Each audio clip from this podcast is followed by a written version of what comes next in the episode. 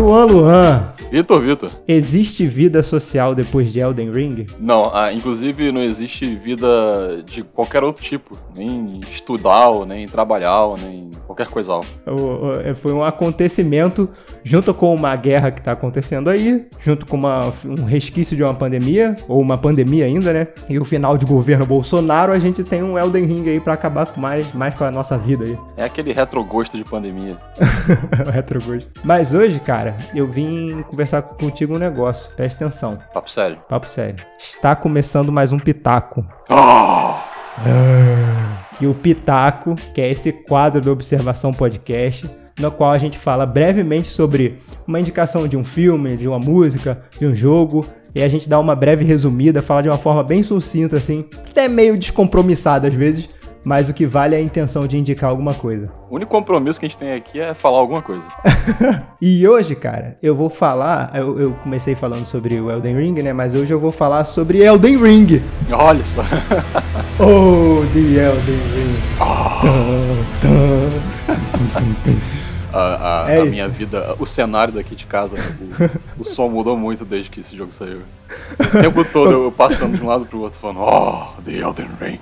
O chefe lá, né? O Margit fala: Oh, Tarnished. Aí tu vê o cara andando na rua e você, oh, mano. Oh, mercado. Tá influenciado em todos os, em todos os cantos. E aí, ó, a gente tá jogando aí o Elden Ring, né? Que é um jogo produzido pela From Software, quem diria, distribuído pela Bandai Namco, saiu diretamente da, da cabeça completamente maluca e genial do Hidetaka Miyazaki e da equipe dele, né? Da From. E também do, do George R. Martin, que é só criador das Crônicas de Gelo e Fogo. Só. Entre outras milhares de coisas que também fazem um puta sucesso, mas que eu não conheço. Um monte da- da- da- das histórias que ele faz, de, de livros, eu acho que faz mais sucesso aí nos Estados Unidos, porque o- os americanos gostam muito de ler adventure, né? Esse Sim, mas ele, ele tem, ele tem vários tipos. Ele tem uma, uma história também. romance. É, ele tem história de vampiro. É, ele, ele tem, tem história futurista e o caralho. Ele é sinistro. É, mas ele só demora pra, pra terminar, né? É, ele só demora. Mas assim, ele tá um vovô já, né? Então assim, dá o- deixa o tempo dele. É, ele já apareceu pra gente, vovô, né? Talvez lá, na época. Na época que ele escrevia mais, né? E o Elden Ring, ele é um jogo de action RPG, de mundo aberto, puxando o maior estilo Souls possível, só que em um mundo gigantesco, cheio de segredo, boss dungeon e o caralho, né? Aliás, tem segredo dentro do segredo, né? A gente tá descobrindo agora que tem segredos que eu acho que nem deviam estar lá. Exatamente, a gente descobre coisa e a gente fala assim, não é possível que isso tá aqui, era pra isso aqui não existir no jogo. É foda, maluco. Mas, é, antes de falar o que eu tô achando, e o Luan também, porque ele também tá jogando, a gente vai falar um pouco sobre a nossa experiência, provavelmente, pra tentar convencer quem estiver ouvindo a jogar, mas a gente vai falar sem spoiler. Então, se tiver alguma descrição de alguma situação ou de alguma quest que a gente gostou de algo do tipo, a gente vai falar, a gente não vai citar onde, onde que é, quem que é, qual é o plot, só vai falar o que, que a gente achou ali, mais ou menos. Eu acho que a gente não vai falar especificamente, né, de cada quest que a gente gostou também. Um Isso aí fica pra, pra um. OBS, né? É. Assim, no maior estilo From possível, é, o Elden Ring, a gente joga com um escolhido, né? Que pode ser representado na aparência que você bem entender. Tem, existe de todo tipo. Tem gente que faz personagem bonito. Não, mas esse é o melhor editor de personagem da From até agora. Exatamente, é muito bom, cara. Muito bom. Que os últimos, a coisa mais bonita que você conseguia fazer era um monstro. É, eu acho que no Bloodborne já tinha melhorado um pouquinho. No, no Dark Souls 3 melhorou um pouco também, mas, mas não era grandes coisas, né? E, e aqui no Elden Ring, caraca, tá muito bom o editor. Você ainda consegue fazer aquelas bizarrices, né? De colocar no rosto semelhante e ir apertando até o limite possível e fazer um boneco totalmente alienígena.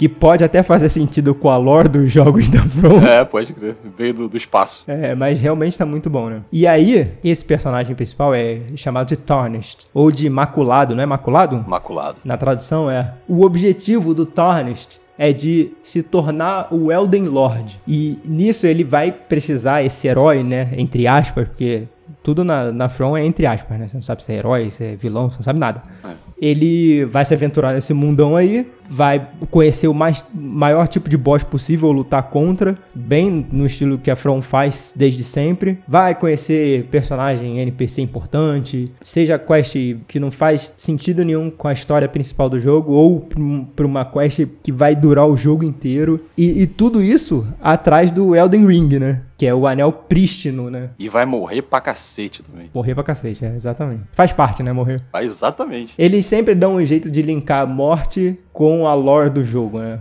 Sim. Normalmente é difícil de você, de você botar um porquê do seu personagem respawnar, renascer o tempo todo, é. mas é, normalmente a From Software sempre consegue arranjar um, um lugarzinho no roteiro para aquilo entrar e casa sempre, sempre perfeito. Não, é, é incrível. Sempre casa sempre casa. Sempre. É, é, inacreditável como eles conseguem, até as mínimas coisas eles conseguem encaixar ali no, na lore, né? Na história. Que a gente vai falar um pouquinho mais depois como é que funciona a história, né? Do jogo. E assim, você tá jogando, eu tô jogando, e para deixar assim, declarado, deixar muito claro assim, seja lá quem estiver ouvindo ainda não tá jogando, esse jogo é enorme. Ele é um absurdo de grande. Ele é muito grande. Ele é tipo, ele é muito grande só que ao contrário dos outros Souls em relação à dificuldade, eu acho que no Elden Ring você consegue controlar mais isso, sabe? É, ele tá mais. É, como o jogo é, é, muito grande, né? Ele uhum. não pode começar te matando. É, se bem que ele começa, mas ele não pode começar acabando com a sua alma logo no começo. Ele precisa te, te abrir um pouco o, o mapa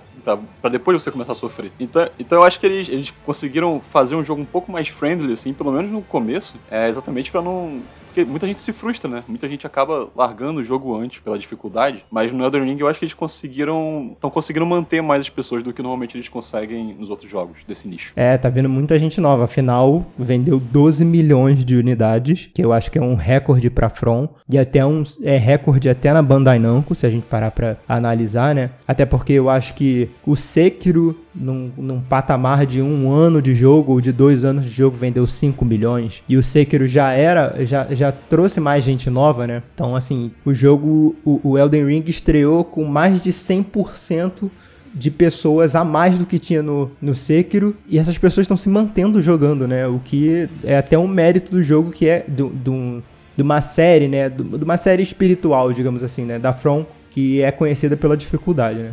É, de um estilo de jogabilidade, né? Eles inventaram é. um estilo Soulsborne, que a frustração da morte faz parte da, da, do Get Good do jogo. É, é. É a frustração da morte, mas com aquela sensação de felicidade e adrenalina quando você consegue passar, né? Então é um misto dos dois. Que no fim das contas, quando tem essa, essa oposição, acaba tornando a emoção do, do sucesso muito mais foda, né? É uma catarse quando você consegue matar um Catarse, boss. fodida. E assim, eu também acho que ele é mais ele é mais amigável, porque assim, caso você esteja tendo uma dificuldade com boss, por exemplo, você chegou lá no, no Margit muito cedo, que é o primeiro chef, chefão, assim, né, do, do jogo, o primeiro chefão é o Margit. E eu acho que ele já tinha aparecido no, no beta teste, então não é nenhum spoiler assim não. Mas assim, se você chegar lá e estiver sentindo muita dificuldade, você sai e vai explorar o mundo. Explora o jogo, que você vai ganhar muito, vai achar um monte de caverna, vai achar um monte de dungeon, vai achar até uns, uns chefes que ficam, é mini chefe, né, que fica no, no mapa e você vai ganhando experiência e quando você chegar lá de novo, você vai enfrentar aquilo de uma forma menos difícil. Então eu acho que isso ajuda muito, porque se você pega um Dark Souls, por exemplo, por mais que o mundo ali no início seja um pouquinho aberto, né, quando você chega ali em Firelink, etc, quando você empaca, você empaca, porque não tem como você voltar e também não tem como você ir para frente, até por causa da questão das bonfires, né? Antes de você ter um, ter um warp ali. Então, você fica travado. E tem gente que não gosta dessa experiência. E o, o Ring, ele fez isso muito bem. Que, ah, você travou, então, ah, eu posso ir ali, upar sem grindar, entendeu o que eu tô querendo dizer? O par sem grindar. Você só explorando você já fica mais forte e já volta. Agora em outros Souls, assim, Dark Souls 3, até no Bloodborne, você poderia grindar, só que você ia ficar no mesmo mapa, matando os mesmos inimigos toda hora. E isso é chato, né? É, assim, pela evolução da tecnologia, né? As capacidades de criar um jogo hoje em dia se expandiram muito mais do que na época do Dark Souls 1. Ah, é? Então a From, que já tinha aquele design de mapa primoroso todos os detalhezinhos deliciosos que você acha nos cantinhos. Eles conseguem fazer um, um mapa que é gostoso de explorar, é, é, é, também desafiador de explorar, porque eles conseguiram incluir o elemento de plataforma nesse jogo, que ficou Isso, é. bem legal. E te estimula de uma forma que não, que não afasta as pessoas, né? Não frustra, como os jogos anteriores frustravam muita gente. É, ele, te, te estimula cada vez mais a você achar coisa, e você melhorar seu personagem, e você equipar uma arma nova com um outro moveset totalmente diferente, que muda o seu jogo totalmente, é, com outras magias. É, é, muita coisa, esse jogo é maravilhoso. É, até o que você falou em relação à dificuldade, e, e quando a, a From começou lá no Demon Souls e no Dark, que foi o jogo que explodiu, né, que foi o Dark, o Elden Ring, ele é como se fosse a união de tudo que a From aprendeu, sabe? Tem aquela dificuldade que sempre vai ter, porque faz parte da filosofia do jogo que a From tá construindo nessa última década, né? Então, ela fez vários outros jogos, mas dentro desses Souls e Soulsborne, né, tem essa, essa filosofia da dificuldade. E assim, você pode perceber, principalmente a gente que jogou os outros jogos desde lá de 2011, é, não sei se você jogou o Demons,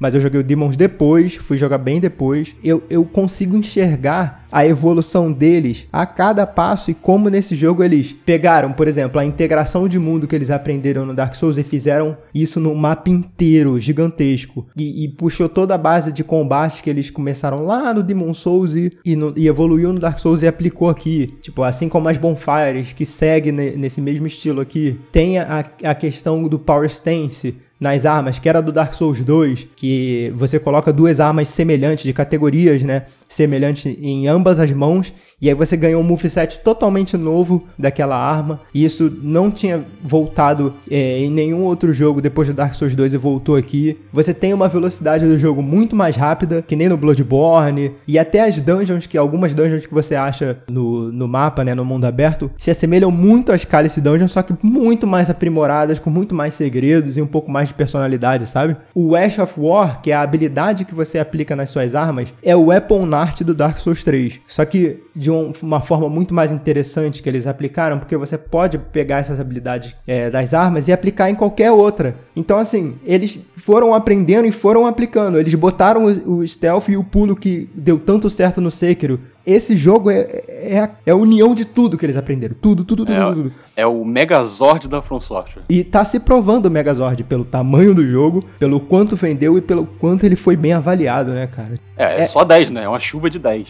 Eu sei que é, para muita gente a, a, a história do, dos Souls não importam muito, mas para muita gente da comunidade ela é muito importante, mas ela continua sendo opcional pro gameplay. Se você quiser jogar só pela jogabilidade, você pode, porque a história tá lá e ela é gigantesca, assim como todos os outros jogos, né? É, então, da From não, não só a história, mas como também todos os elementos de identidade da, da From Software, né? Se você é um, é um fã que já jogou os outros jogos, você sempre reconhece o, o, pântano que te, dá, que te dá veneno, o dragão na porra da ponte, sei lá, os, os não é bem clichês, mas as características dos outros jogos da From você, você encontra também nesse Sim. jogo, da personalidade da empresa. Eu diria até que é um easter egg, entendeu?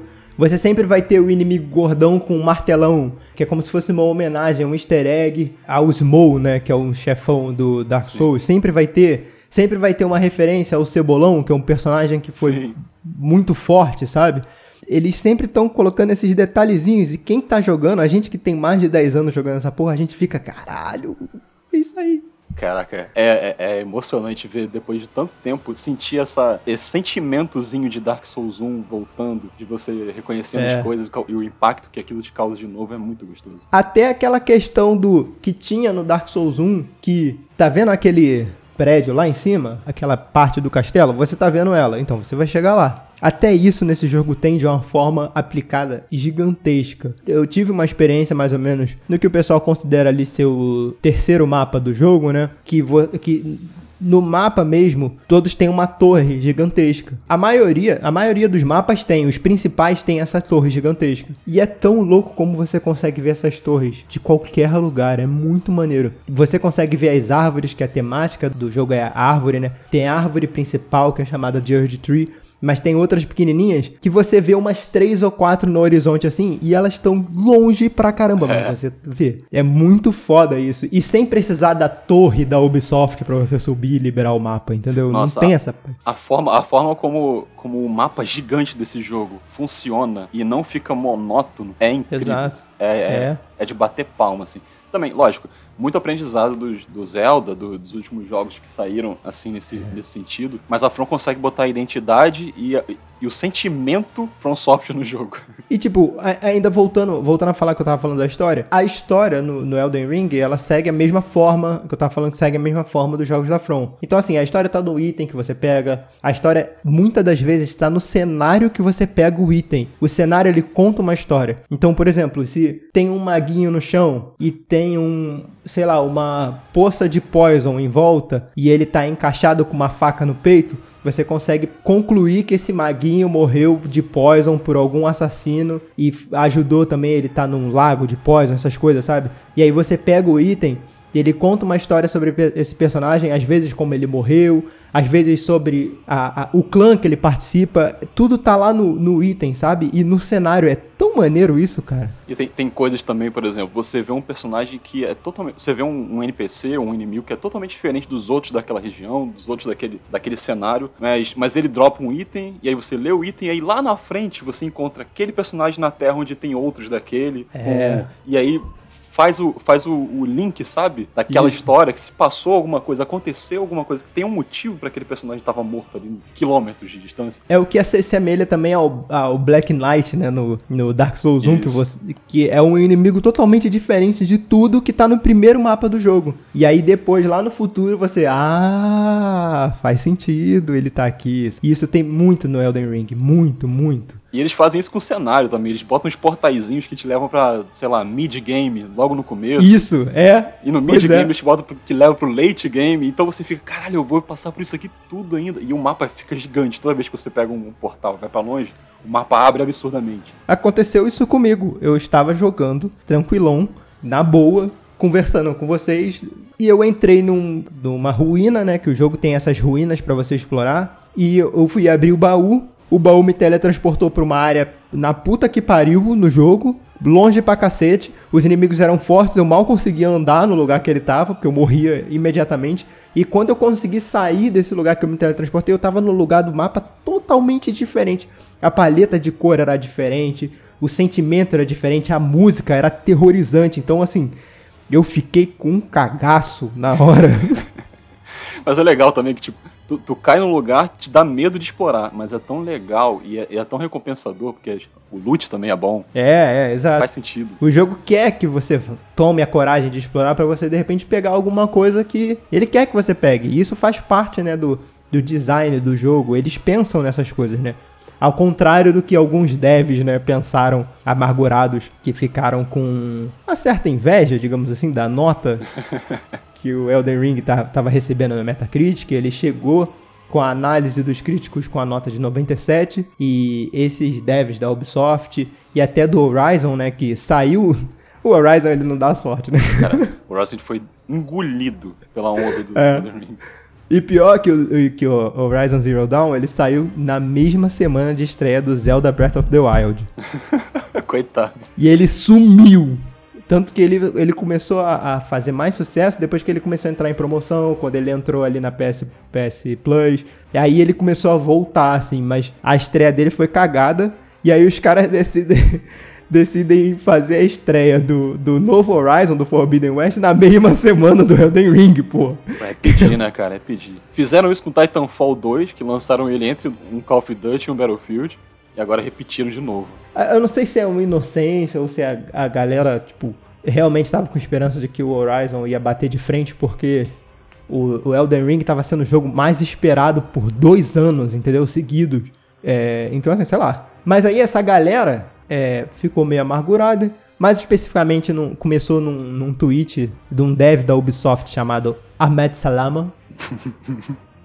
e ele falou basicamente que é inconcebível um jogo que não tem uma UX, que é User Experience, né, ou experiência do usuário em, em português, receber uma nota assim, tão alta. E, e na thread do, do Twitter eles reclamam também é, da falta de gráfico do jogo, da performance, é, e que as quests não têm design, sabe?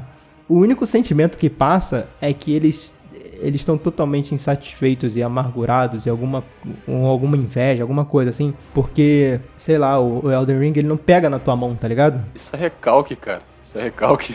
ele não pega na tua mão, ele te deixa livre no mundo que é difícil, que você tem que parar para pensar. E o jogo tá fazendo um sucesso absurdo, porque é isso que os jogadores estavam sentindo falta. E é por isso que ele tá sendo super bem avaliado. A, essa questão de experiência do usuário, sabe? Eu acho que é não é necessariamente pegar na mão do cara e falar assim: olha aqui, eu tô te entregando a experiência, toma aqui. Sabe? Eu acho que a experiência num jogo é saber o que, que o jogador quer. E muitas das vezes a gente não sabe o que, que o jogador quer. Às vezes ele tá enjoado desse, desse método de mundo aberto que tá mais famoso por aí. Principalmente de, dos jogos da Ubi, né? Pô, já tá mais do que batido, né? As mesmas fórmulas, as mesmas quests, entregar o item A pro lugar, no lugar B. Caraca, eles, eles ao contrário do que aconteceu com a, com a evolução, com o aprendizado de todos os outros jogos, a Ubisoft parece que não aprende, cara. Não eles aprende, repetem é. o mesmo jogo e e, são os mesmos resultados. Já, já deu, né? O mundo aberto, ele, ele, ele era uma coisa que, que foi muito visada na geração passada, com quase que um, um requisito para os jogos. Sim, serem gigantes, né? É, tanto que a explosão de mundo aberto foi gigantesca, mas você tem que saber preencher aquele mundo e fazer a, a, exploração ser, ser tentadora de novo, o que não é isso. é mais. Isso que, isso que é uma experiência boa pro jogador, entendeu? Isso que é uma experiência que ele quer. Tanto que o Breath of the Wild foi o sucesso que foi, porque ele também é um jogo que não pega na sua mão. Ele fala assim, ó, você tem duas missões. Achar esses quatro caras aqui, esses monstrão gigante aqui. Se tu quiser achar também, pode achar. E matar o último chefe. Se tu quiser matar agora também, tu pode matar. Pode tentar. Fala isso pros speedrunners. Ah, mas... Mas, mas aí, ao mesmo tempo, ele te dá um mundo gigantesco, cheio de coisa para você fazer. Que é a mesma coisa que o Elden Ring faz. E ele te dá um mundo aberto, totalmente aberto. Você pode ir pro último mapa que você se você quiser. Inclusive no, no primeiro mapa tem portal para você ir pro mapa lá na casa do caralho. E você pode ir se você quiser. E até se você não quiser passar dos chefões, que teoricamente seria a limitação, tem um jeito de você desviar deles e chegar lá no, no final que o jogo colocou lá para você fazer isso. Então, assim, ele não. Ele, nas quests ele não pega, então a From sempre teve essa, esse método de quest que tem esse aspecto meio, meio obscuro nas quests, que você vai conversar com o NPC e ele vai falar alguma coisa, mas ele não vai te entregar tudo. Ele vai falar assim: ah, tem um cemitério no tal lugar é, e ali perto acontece tal coisa. Então, assim. Vai, e aí vai da curiosidade do jogador, de, de com a informação sem um lugar no mapa é, apontado, o cara tem que achar aquilo e, e, e, você realmente entra na quest como, como personagem mesmo. Ele provavelmente vai achar, porque se o mundo tá te, te, demandando essa exploração, uma hora você vai chegar lá e aí você vai concluir essa quest. E, e nem sempre você precisa de uma planilha de Excel da quest para você é, fazer as atividades dela. Às vezes você pode só prestar atenção no que, que ele tá te falando. E isso, é, isso sempre foi muito foda. Isso que gerou a comunidade, sabe, do, da, dos jogos da From. Pessoas que pescavam umas coisas, outros pescavam outras e as pessoas pessoas conversavam. A gente estava fazendo isso, né? A gente tá jogando ao mesmo tempo Elden Ring, e eu acho uma parada que você não achou, e eu falo, caraca, olha isso aqui. Aí você vai lá e, porra, e depois tu me mostra um canto no mapa que, não, que eu não Cara, tinha visto. Eu... Isso é muito bom. Eu não tenho isso com nenhum outro jogo. Pois é. E, e assim, fica uma dica também, tipo, se, se você estiver jogando Elden Ring, não olhe as coisas na internet. Não olha, é, não olha. Não, é. Tenta ir com a surpresa mesmo. Claro, se você perdeu alguma quest, algum personagem, dá uma olhada. Mas assim, é, tenta descobrir as coisas e trocar a experiência com a comunidade. Eu acho que é assim que esse jogo isso. funciona da sua melhor forma. Pô, e, e também parece que você tem um certo cuidado com os NPCs do jogo, né? Você volta lá no lugar, no seu hub principal, para ver se o cara tá bem. Eu vou lá ver se ele tá bem. E muitas vezes ele não tá, ele morreu. É, isso é muito foda, cara, porque, caraca, eu não preciso, sabe, de uma seta vermelha gigante na minha cabeça me apontando para onde eu tenho que ir. Eu posso ir lá se eu quiser. E às vezes a experiência de eu chegar lá e ter uma surpresa. Às vezes eu tô jogando o jogo, fazendo a quest principal e falo assim: "Ih, caraca, tem aquele cara, vou voltar lá". E aconteceu um bagulho e eu não tô entendendo nada. Sim. E aí eu vou, eu vou, é tipo detetive, sabe? Você vai é, analisando por que, que aquele cara morreu ou por que, que aquele cara se mudou daquele lugar. Às vezes ele deixou um item para trás, aí tu lê, aí tu, ah, então eu vou lá ver o que que rolou. Entendeu? É foda isso. Não, isso misturado num mundo onde tem conceitos diferentes do nosso. Sei lá, no Dark Souls 1, o fogo era, era um conceito, não era só o elemento fogo. O fogo era mágico. Elden Ring tem vários outros conceitos, assim, que também te instigam. É um pouco, é, é um pouco, não sei se você conhece, mas o, o Silmarillion, a forma como o, como o Tolkien criou aquele mundo uhum. baseado em deuses, com músicas e coisas assim que iam criando o universo, tem uma pegada, assim. Aliás, tem, tem outras, né, referências do Elden Ring no, no, do Senhor dos Anéis e outras homenagens, assim, aos, aos clássicos medievais. É, mitologia nórdica, tem muito. Não, e mitologia nórdica sempre tem, né? É, sempre tem, faz parte, né? É foda, porque, como a gente já falou, esses jogos da, da Ubisoft ou jogos de mundo aberto que até a Sony tem feito ultimamente, caíram muito numa mesmice, sabe? Acho que dessa thread aí do Twitter, a única reclamação que é pertinente é sobre a performance do PC. Se for jogar no PC, Sim. eu nem tô falando de gráfico. Ah, o gráfico é bom, sabe? Ele é um jogo cross-gen, ele lançou no PS4, lançou no Xbox One, mas lançou também no Xbox Series e lançou no PS5 e lançou no PC, obviamente. E no PC ele saiu meio cagado. O gráfico ele é, ele é bom, mas assim, o foco da From nunca foi a, a parte técnica, né? do gráfico, ele não vai fazer a grama mais grama possível. ou tipo, o nariz com os poros da cara, sabe? Ele não vai fazer isso. Mas o que é magnífico sempre foi as artes, sabe? A parte artística.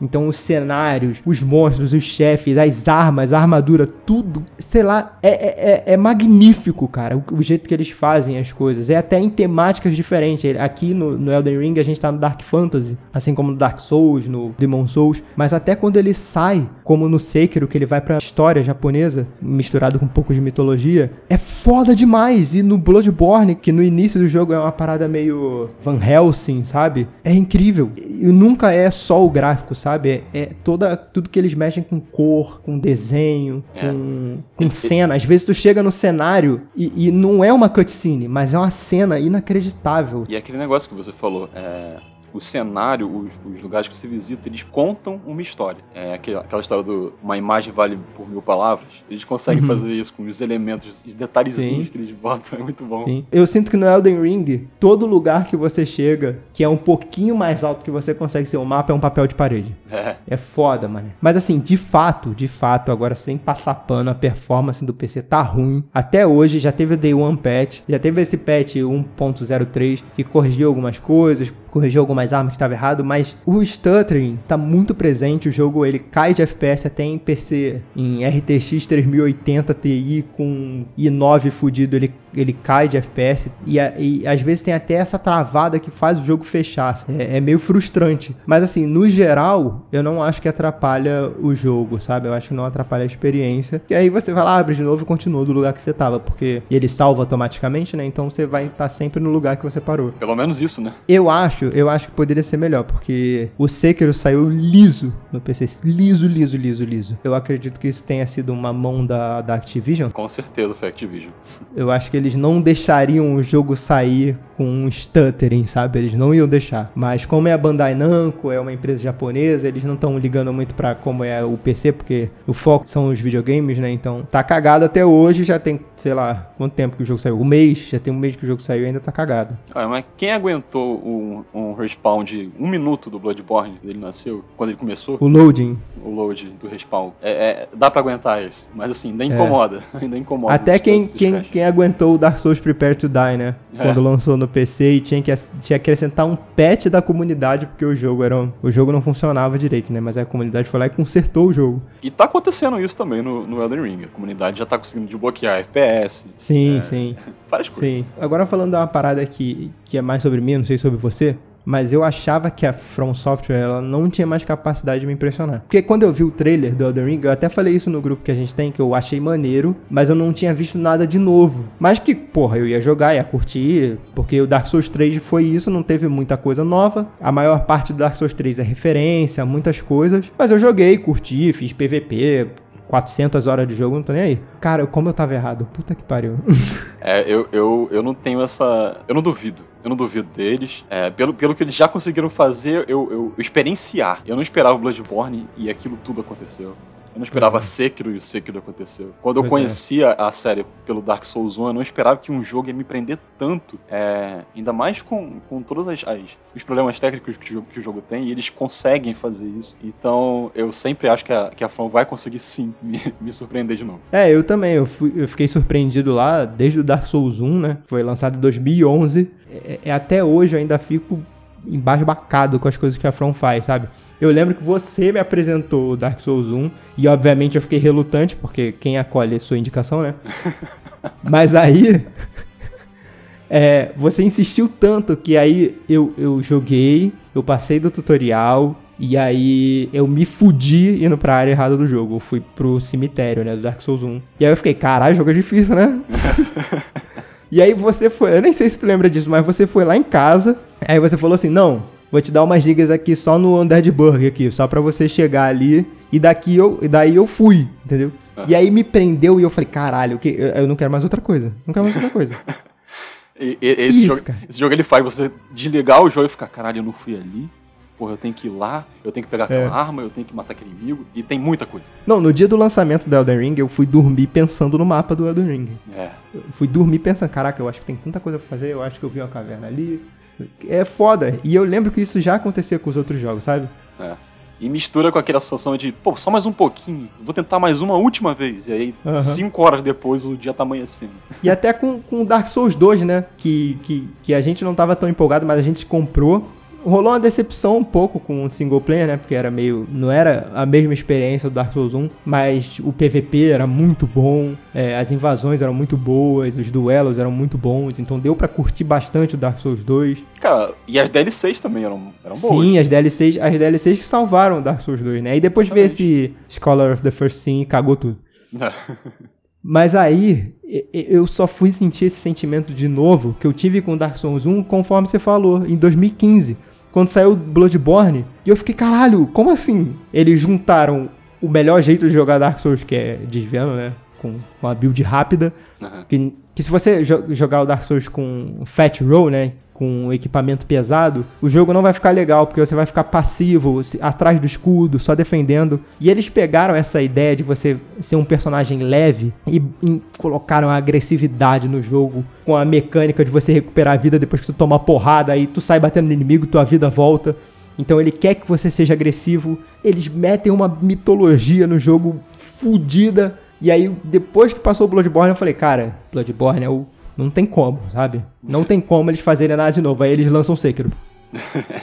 Pô, no Bloodborne eles conseguem misturar, tipo, lobisomem e depois Cthulhu. Que é a base do jogo desde o início, é. só que a gente fica tão é, vidrado e, e essa, essa, e ficar vidrado no jogo, ficar um pouco cego, faz parte da, da história do jogo. O personagem ali tá perdido igual você. Isso. E aí depois você vai aprendendo com. É muito foda.